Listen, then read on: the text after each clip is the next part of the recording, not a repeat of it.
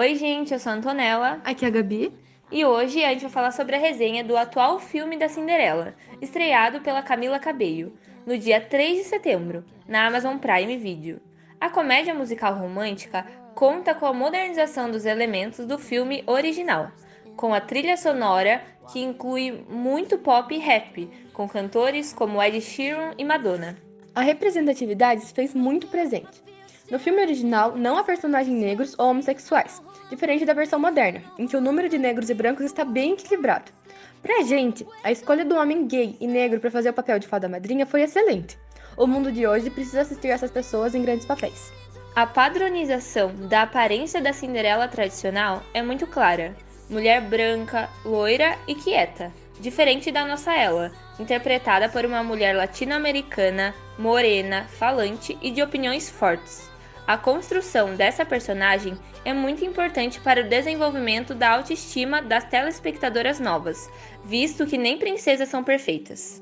Ainda seguindo esse contexto, vale ressaltar que a grande ambição da Ela não era um casamento com o príncipe encantado, e sim seu desenvolvimento profissional como estilista.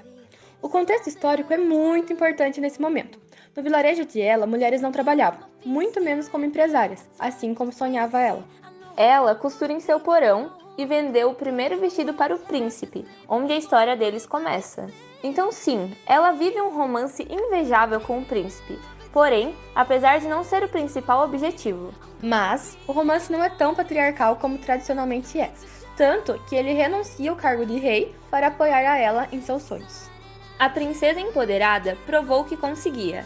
Ao ser contratada por uma rainha para viajar o mundo costurando e criando peças maravilhosas, essa influência feminista, com toda certeza, fará diferença nos próximos filmes inspirados em princesas.